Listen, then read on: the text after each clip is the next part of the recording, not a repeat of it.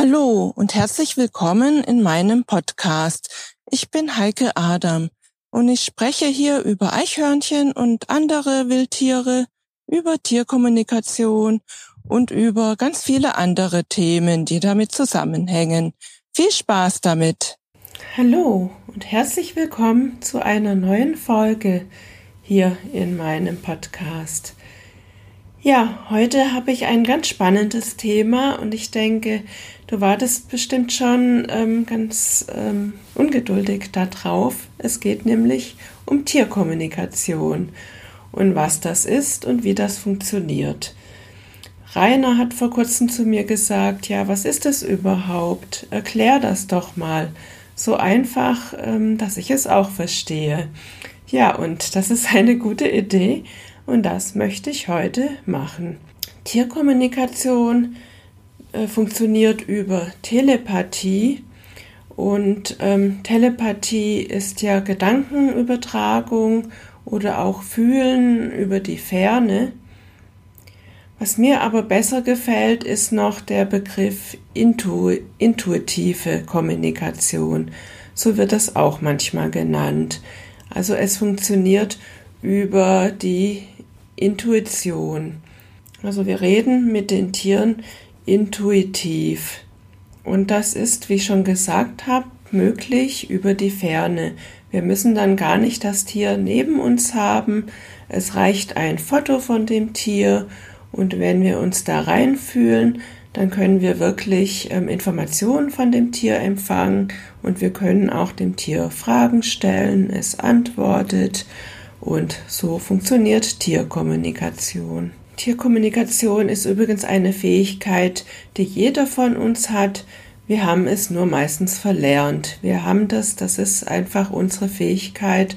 Aber wenn wir dann aufwachsen und da haben wir ganz viele Gedanken immer, so oft so ein Gedankenkarussell und sind nicht wirklich auch ruhig, vertrauen unserer Intuition nicht und dann verlernen wir einfach dieses ähm, intuitive Reden mit Tieren oder auch mit Menschen, mit der Natur.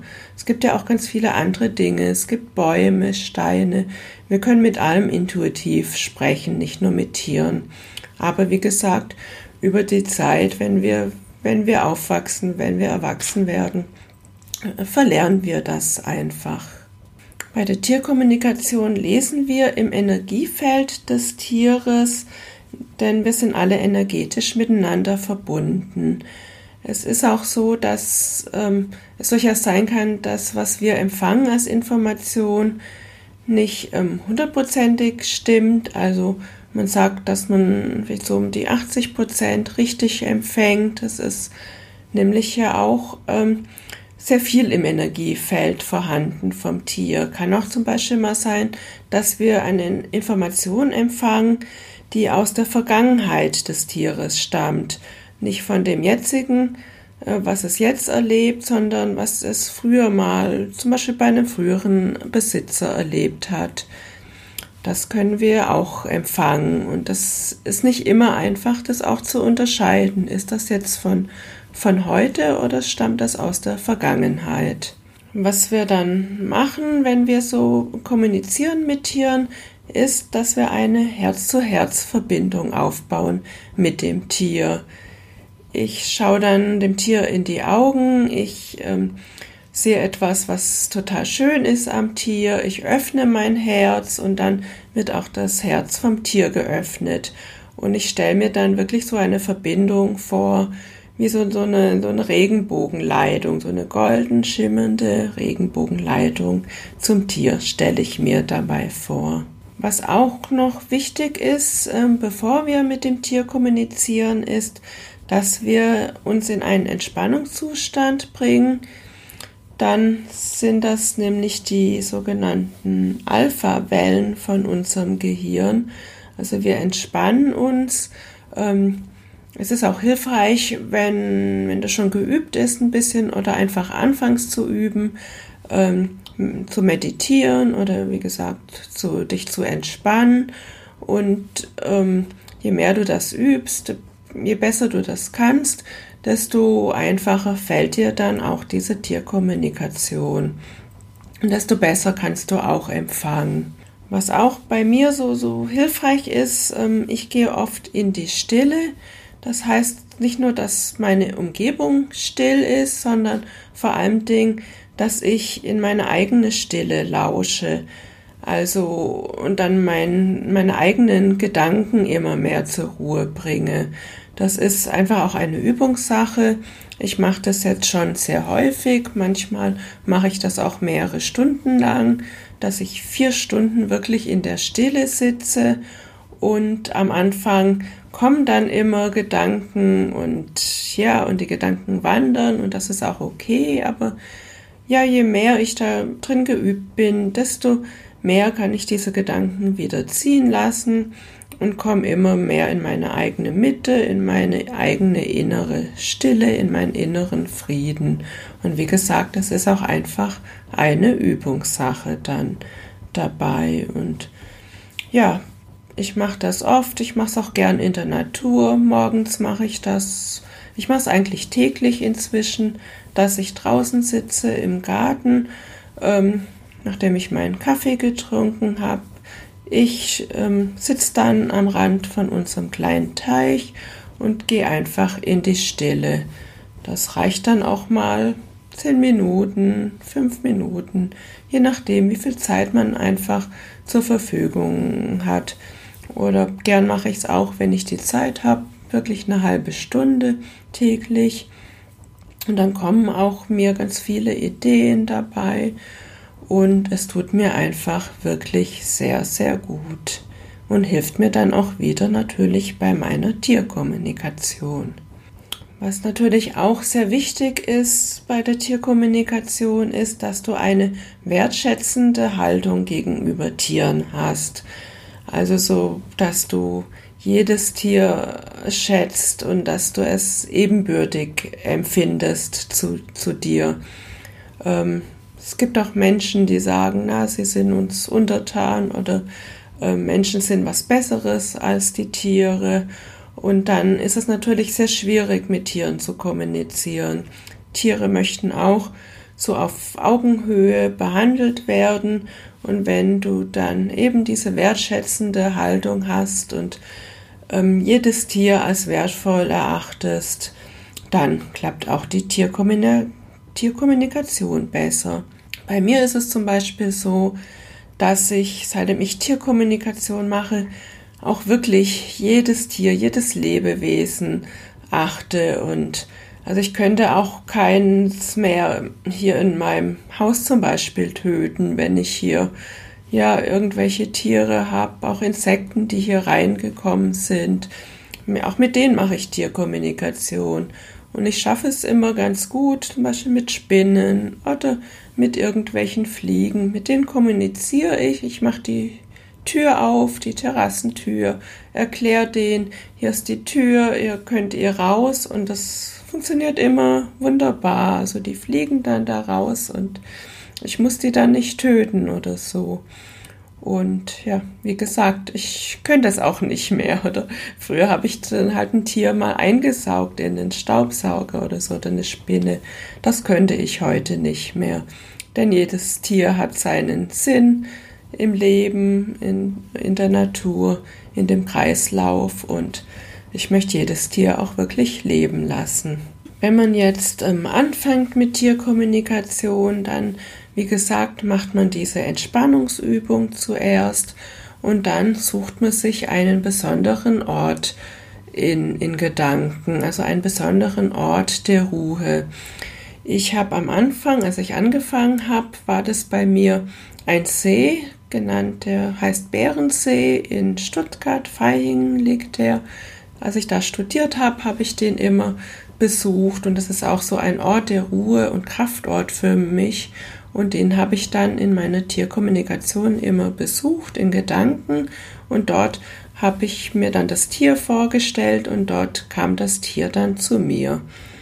Als ich dann jetzt mit meiner Ausbildung und mit meinem Masterkurs angefangen habe, dann habe ich mir einen anderen Ort der Ruhe ausgesucht und jetzt ist es der Eichhörnchenwald in Königsfeld, den ich so liebe.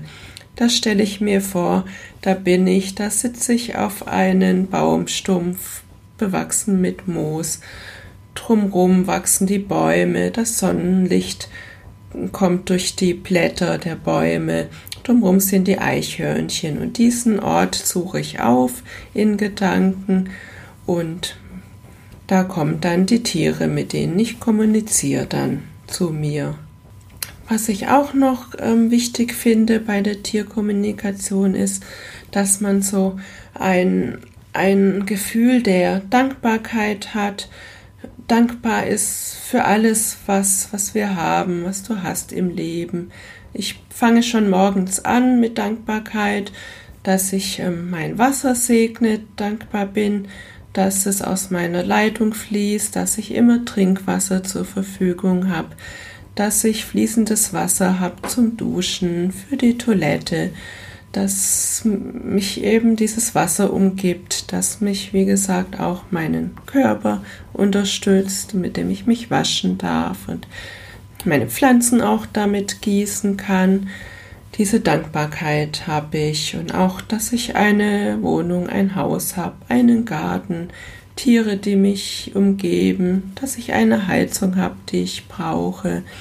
Und all diese Dankbarkeit nehme ich wahr. Und dann auch diese Fülle, die ich wahrnehme, dass ich umgeben bin von dieser Fülle, nicht nur dieses wunderbare Haus, der wunderbare Garten, die Fülle der Natur, der Sauerstoff. Und dieses Gefühl hilft natürlich auch, diese innere Haltung, die man dadurch hat, die ich mir dadurch erschaffe, hilft mir auch bei meiner Tierkommunikation.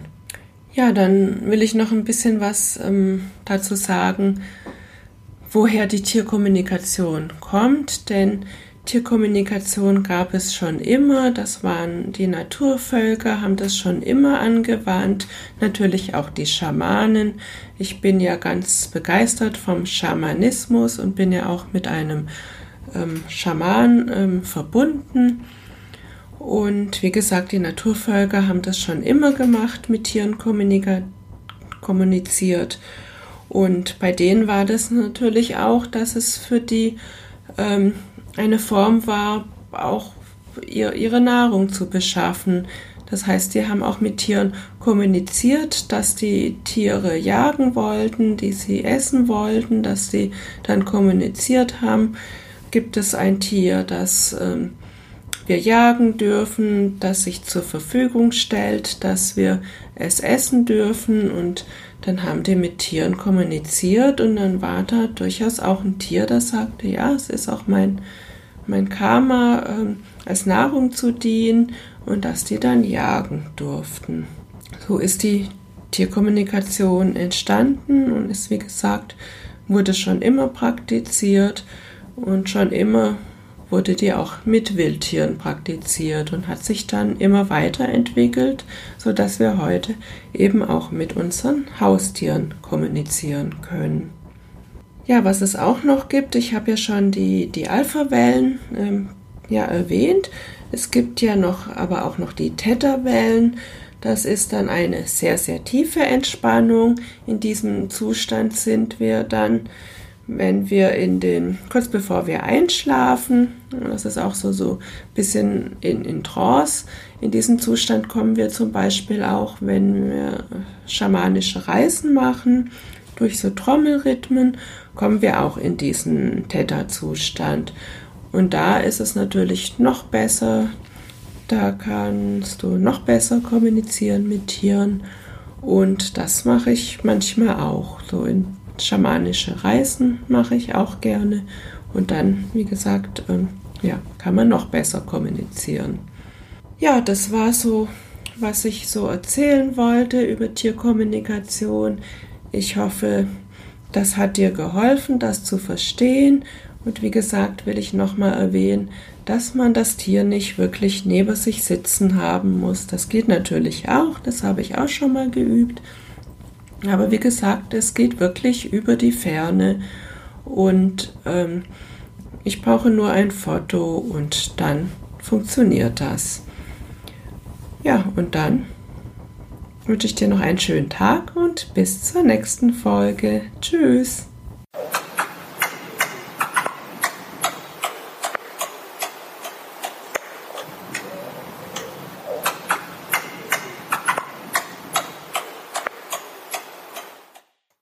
Ich hoffe, dir hat diese Episode so gut gefallen wie dem Eichhörnchen. Wenn du keine Episode verpassen willst, ja, dann freue ich mich, wenn du meinen Podcast abonnierst. Auch über eine Rezension würde ich mich natürlich sehr freuen. Weitere Informationen zu Eichhörnchen findest du auf meiner Homepage unter www.eichhörnchenblog.de. Auf meiner Homepage findest du auch meinen Eichhörnchen-Shop mit allen meinen Produkten, vom Buch über die Kalender bis hin zu T-Shirts und auch die Links zu Facebook und Instagram und YouTube. Bis zur nächsten Folge. Tschüss.